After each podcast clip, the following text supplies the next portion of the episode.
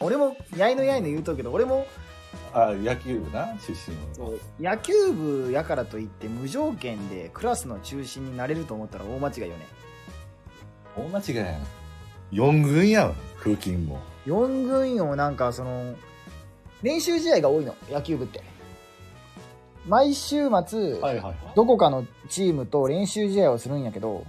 俺その練習試合の出場時間がその中学の部活動3年間で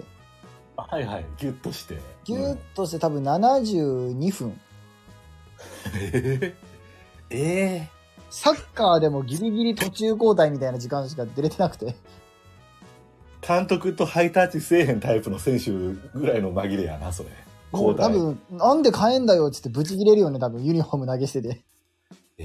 え三3年間で三人間やな75分まずその1年生2年生の間はひたすらあのグラウンドのその傾斜をまっすぐに鳴らす仕事をしてたよな俺は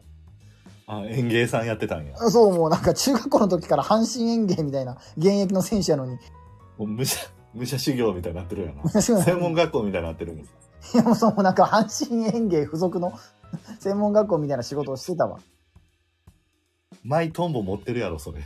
ああ夕立来たからそろそろ三塁側に雑草入るぞ言うてもうなんか雑草の特性まで覚え始めてほんで岡田監督は内野手の芝生をちょっと広めに削ってもらうように注文はするしなええねんそれで鳥谷ショートで深めに守れるとかええねん今 手前に味噌やな狭いに水でまた発酵発酵して臭いぞこ れいや